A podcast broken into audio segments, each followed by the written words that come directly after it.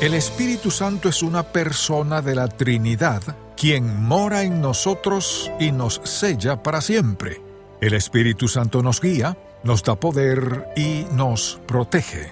Por medio y con la ayuda del Espíritu Santo podemos vivir la vida cristiana. ¿Qué es lo que aprecia en la vida más que conocer a Dios y su plenitud? Lo que sea que exista en su vida que se interponga entre usted y la completa obediencia al Señor Jesucristo es algo que aprecia más que a Dios el Padre, Dios el Hijo y Dios el Espíritu Santo. Bienvenido en contacto, el Ministerio de Enseñanza Bíblica del Dr. Charles Stanley, quien trae el mensaje El Espíritu Santo. Si hoy les diera un trozo de papel y les pidiera que anotaran ahí todo lo que conocen acerca del Espíritu Santo, me pregunto cuántos de ustedes llenarían una página entera, media página o la tercera parte de una página. Me refiero a lo que en verdad conocen sobre el Espíritu Santo. Les pido que por favor me acompañen al capítulo primero de Hechos y veamos por un momento lo que aquí sucede. El Señor Jesús se ha mostrado a sus seguidores durante cuarenta días y ahora está listo para ascender. Escuchen lo que dicen los versículos 4 al 11. Y estando juntos les mandó que no se fueran de Jerusalén, sino que esperasen la promesa del Padre, la cual les dijo, Oísteis de mí. Porque Juan ciertamente bautizó con agua, mas vosotros seréis bautizados con el Espíritu Santo dentro de no muchos días. Entonces los que se habían reunido le preguntaron diciendo, Señor, ¿restaurarás el reino a Israel en este tiempo? Y les dijo, No os toca a vosotros saber los tiempos o las sazones que el Padre puso en su sola potestad. Pero recibiréis poder cuando haya venido sobre vosotros el Espíritu Santo, y me seréis testigos en Jerusalén, en toda Judea, en Samaria, y hasta lo último de la tierra. Y habiendo dicho estas cosas, viéndolo ellos, fue alzado, y le recibió una nube que le ocultó de sus ojos. Y estando ellos con los ojos puestos en el cielo, entre tanto que él se iba, he aquí se pusieron junto a ellos dos varones con vestiduras blancas, los cuales también les dijeron, Varones Galileos, ¿por qué estáis mirando al cielo? Este mismo Jesús que ha sido tomado de vosotros al cielo, así vendrá como le habéis visto ir al cielo. Ignorar al Espíritu Santo en nuestra vida es garantizar la esterilidad y la falta de una experiencia cristiana verdadera al momento de compartir nuestra fe y causar una impresión y dar un testimonio de peso a quienes nos rodean. Entonces, lo que me gustaría hacer es que hablemos sobre el Espíritu Santo. ¿Quién es el Espíritu Santo? Si les preguntamos esto a algunas personas, nos encontraremos con que tienen la idea de que es un ente que anda por ahí flotando en el espacio. Pero ¿qué dice la Biblia acerca de la identidad del Espíritu Santo? ¿Quién es? La Biblia dice que el Espíritu Santo es una persona de la Trinidad. Por tanto, quisiera que me acompañen a Génesis capítulo primero, versículo 2. Dice así, Y la tierra estaba desordenada y vacía, y las tinieblas estaban sobre la faz del abismo, y el Espíritu de Dios se movía sobre la faz de las aguas. Entonces, el Espíritu Santo estuvo involucrado en la creación del mundo. Luego, en el versículo 26 dice, Entonces dijo Dios, Hagamos al hombre a nuestra imagen, conforme a nuestra semejanza, y señoree en los peces del mar, en las aves de los cielos, en las bestias, en toda la tierra y en todo animal que se arrastra sobre la tierra. Ahora, cuando la Biblia dice, hagamos al hombre a nuestra imagen, ¿a quién se refiere? ¿A Dios Padre, Dios Hijo, Dios Espíritu Santo? Veamos ahora Juan capítulo 14, versículos 16 y 17. Dice así, Y yo rogaré al Padre y os dará otro consolador, para que esté con vosotros para siempre.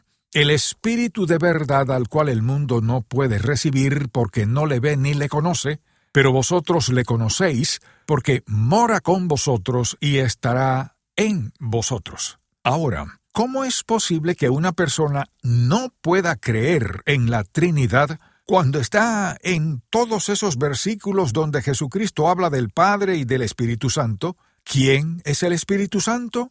El Espíritu Santo es una persona de la Trinidad. La Biblia dice también que no solo es una persona de la Trinidad, sino que es la promesa del Padre.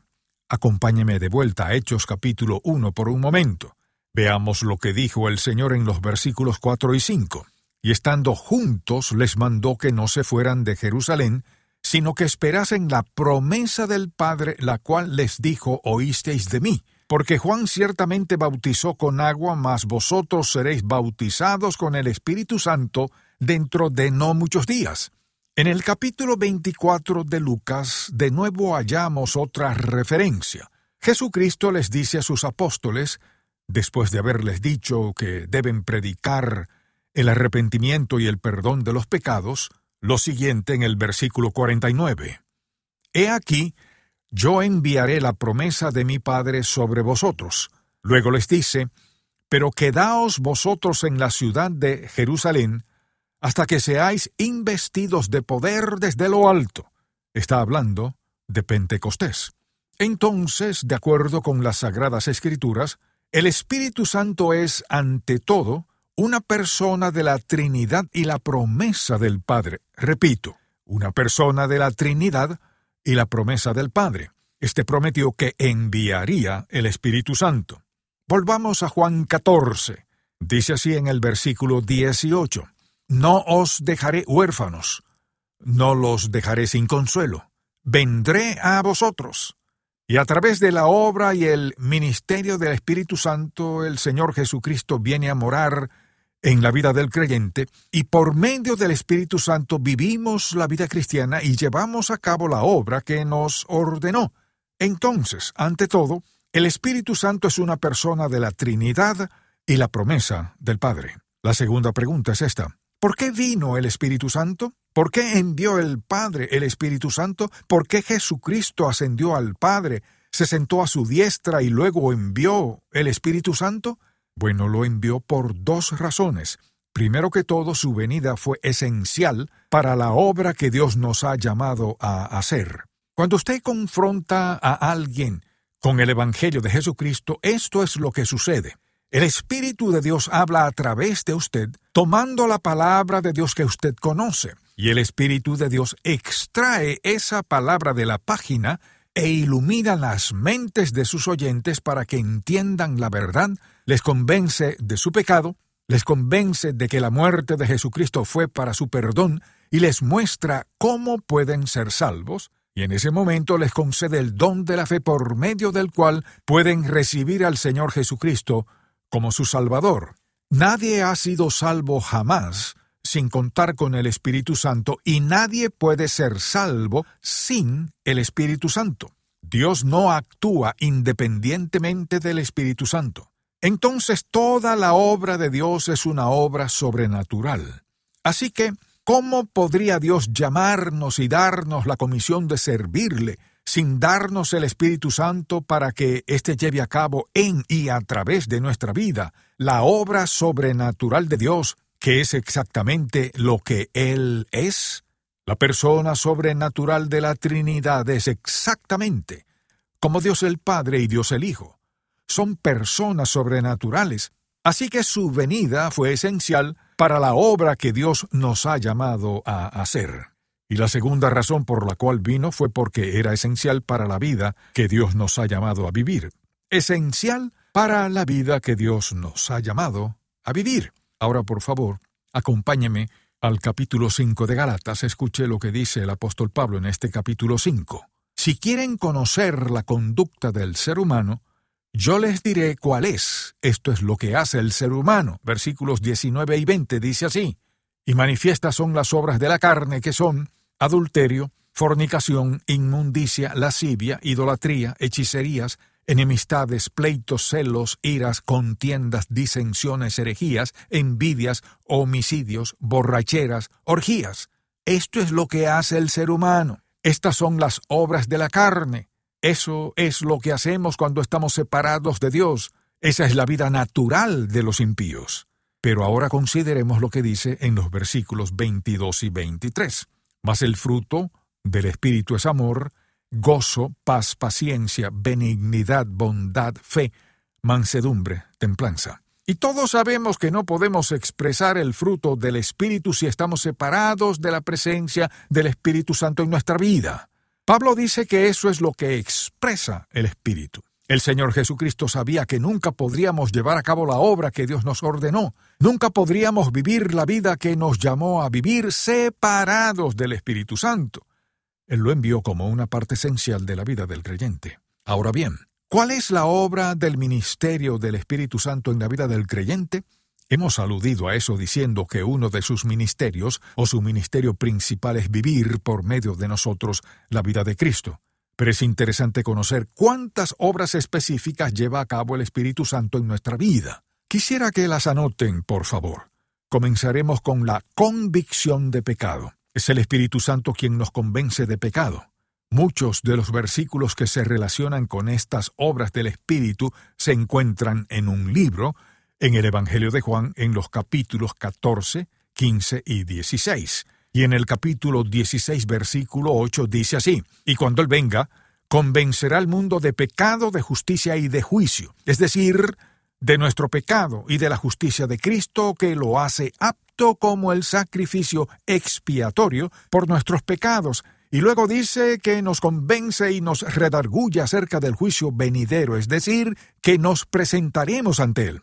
Entonces su primera obra es convencernos de pecado. Sin el Espíritu Santo no hay convicción de pecado. Sin el Espíritu Santo no hay salvación. En segundo lugar, su segunda obra es que, habiendo creído en el Señor Jesucristo como nuestro Salvador, la Biblia dice que nos bautiza.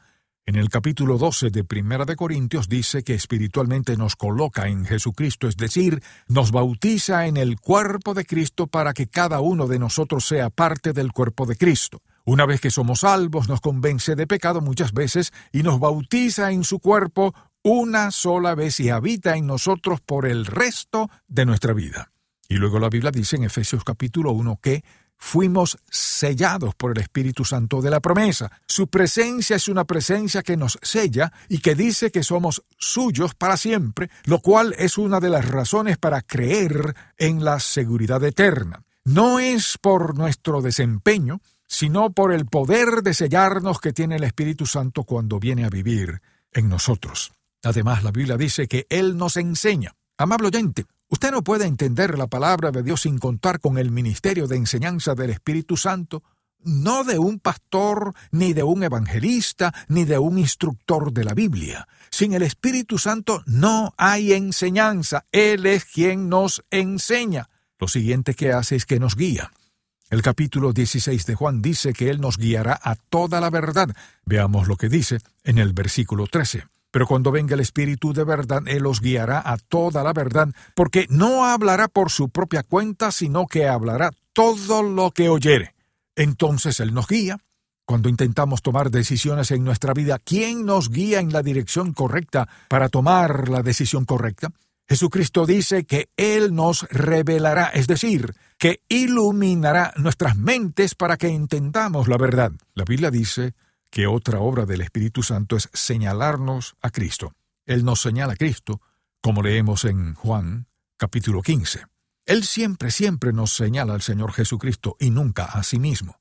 No leemos que debemos orar al Espíritu Santo. El Espíritu Santo siempre glorifica al Señor Jesucristo, lo cual me lleva al siguiente punto. Otra de las obras del Espíritu Santo es glorificar al Señor Jesucristo.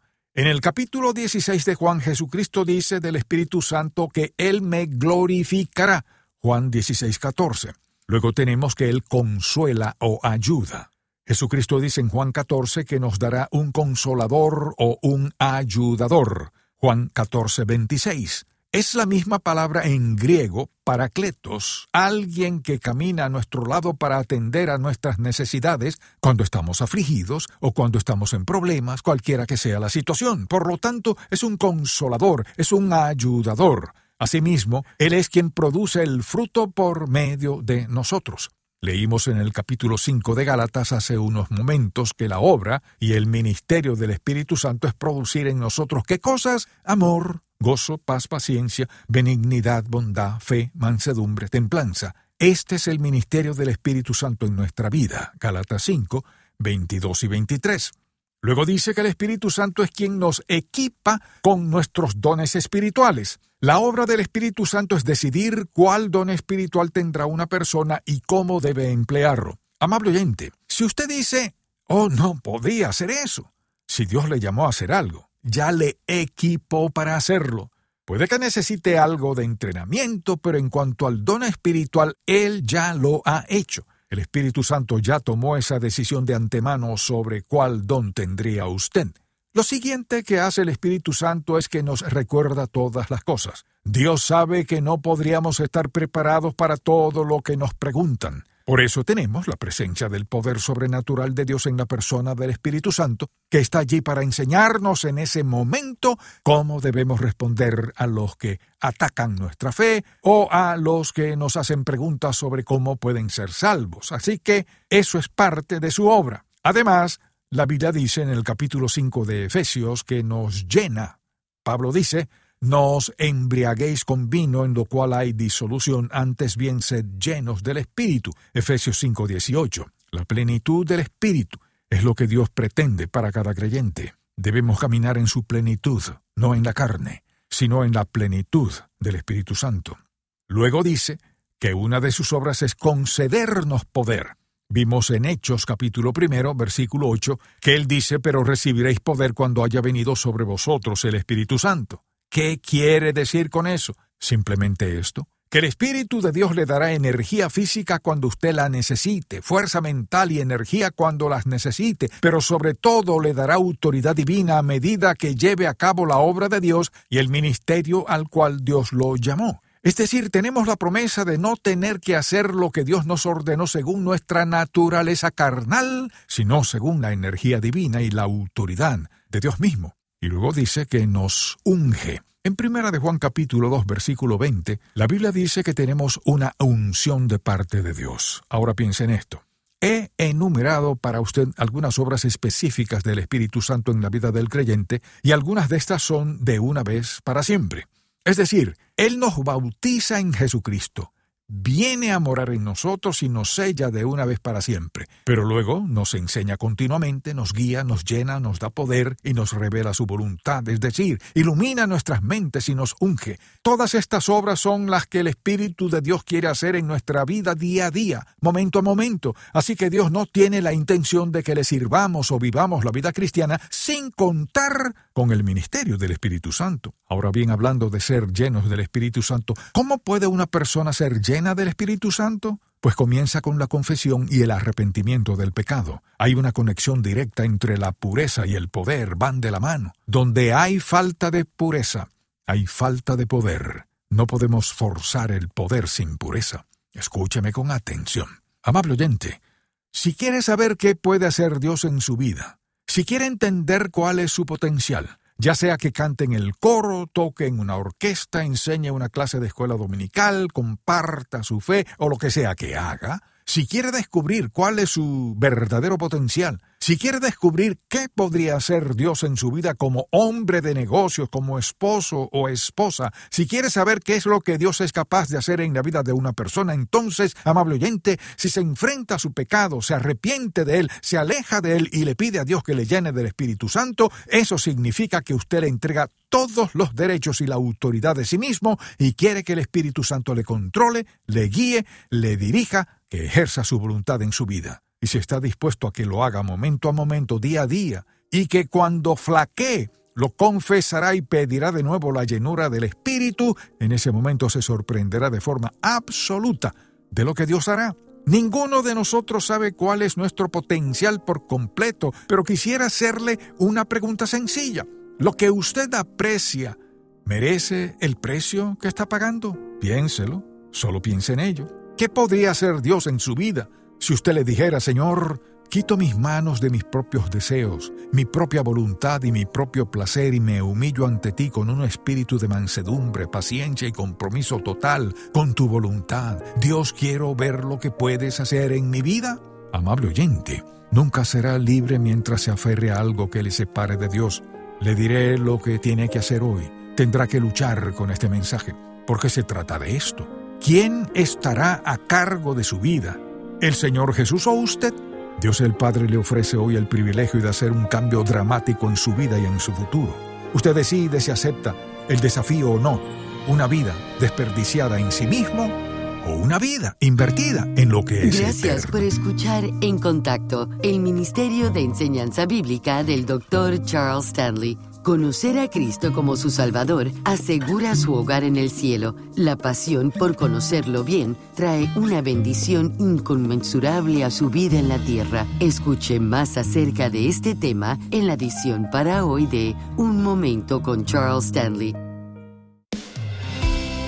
Si desea adquirir el mensaje de hoy, el Espíritu Santo, el cual forma parte de la serie El carácter de Dios, llámenos al 1-800-303-0033 dentro de los Estados Unidos y Puerto Rico o visite encontacto.org. Cuando era joven, el Dr. Stanley fue testigo de la intervención del Señor en la vida de su abuelo lo que presenció le inspiró a llegar a conocer mejor a Dios. Y ahora usted puede ser parte de ese legado.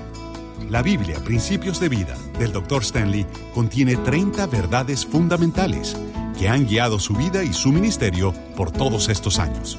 Para adquirir esta Biblia, llámenos al 1-800-303-0033. ¿Por qué y para qué le creó Dios?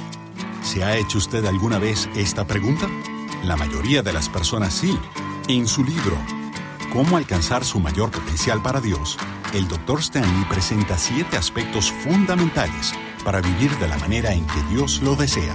Para adquirir este libro, Cómo alcanzar su mayor potencial para Dios, llámenos al 1-800-303-0033 o visite encontacto.org. En Filipenses capítulo 3, el apóstol Pablo describió lo profundamente que deseaba conocer a su Salvador Jesucristo. A continuación, la visión para hoy de Un Momento con Charles Stanley. He aquí un hombre que dice, cuanto más conozco de él, más insaciable es mi deseo de saber más de Él. Mire, el apóstol Pablo dijo, quiero caminar en un conocimiento tan íntimo con Él y en la comprensión de sus caminos, en el poder de su resurrección, que el pecado no tendrá ningún atractivo para mí. Viviré como crucificado a las apelaciones del mundo, como Cristo fue crucificado por mi pecado en la cruz. Cuando respondo a la vida con una pasión por conocer a Cristo, esto es lo que sucede. La lucha contra el pecado se disipa de alguna manera. Es decir, el poder de la atracción de Satanás comienza a disminuir, pierde su atractivo. Cuando se trata de comparar el conocerlo íntimamente, entenderlo, experimentarlo, versus el atractivo de Satanás, no hay comparación. ¿Y sabe qué pasa? Que día a día puede decir, eso comparado con esto,